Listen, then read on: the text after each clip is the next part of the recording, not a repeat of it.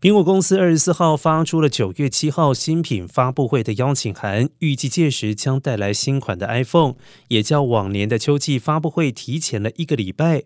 若比照苹果之前的模式，新品发布一周半左右后发货，那么苹果公司第四季财季的 iPhone 销量可以再增加两周。之前苹果曾经对供应商表示，新一代的 iPhone 销量会优于前几代。此外，苹果还有望推出新款的 Apple Watch、iPad 以及 Mac 电脑。